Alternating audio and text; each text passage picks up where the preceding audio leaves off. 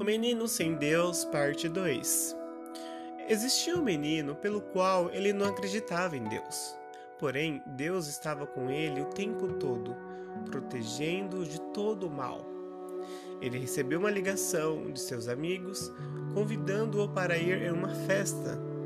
Ele foi na festa, se divertiu, bebeu, dançou, e já estava tarde e ele teve que ir embora. Já era quase uma hora da manhã e ele resolveu ir a pé. Porém, ele teria que passar por uma viela, pelo qual dá acesso à sua residência.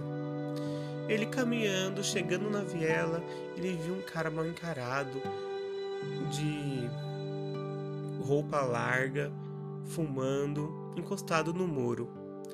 Ele ficou com medo, né? Porque ele nunca tinha visto esse cara lá de certa forma, quando sentimos medo, nós clamamos o nome de Deus, né? Mesmo não acreditando ou não.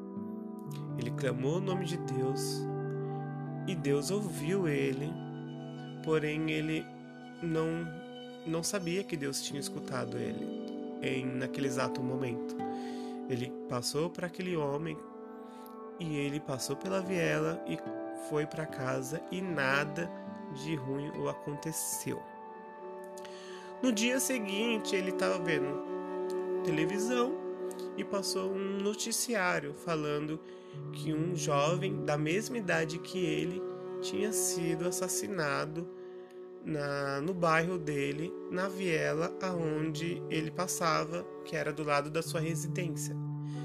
Aí ele foi ver o noticiário e o, o ocorrido foi no mesmo dia que ele passou por aquela viela e o mesmo horário. Ele achou muito estranho porque ele passou aquele mesmo horário, aquele mesmo dia e o homem nada fez com ele. E no noticiário falou que o homem já tinha sido preso. Ele decidiu ir lá para conversar com o homem, para ver o que aconteceu, porque ele não resolveu atacar ele, né?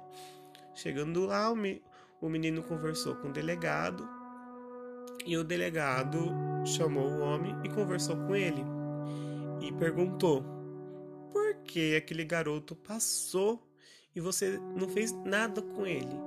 E um outro garoto da mesma idade passou no mesmo local e você resolveu assassinar, fazer essas coisas maldosas com ele. O cara pegou e falou para o delegado que o garoto não estava sozinho. Junto com o garoto tinha dois homens de mais ou menos de uns 3 metros de altura, vestido com umas roupas brancas, bem atrás dele. Ele falou novamente com esse garoto, pois ele está com dois caras altos atrás dele, o protegendo, levando ele em segurança para onde ele ia. E o outro garoto passou sozinho e eu resolvi fazer todas essas atrocidades com ele. Por isso que eu não ataquei esse garoto. O delegado chegou no, no garoto que foi lá, né?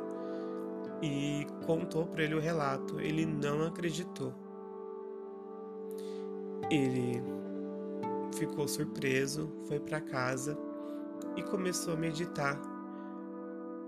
Por que, que aquilo aconteceu? E ele viu que realmente foi Deus que pôs a mão e mandou dois anjos para levar ele com segurança para casa.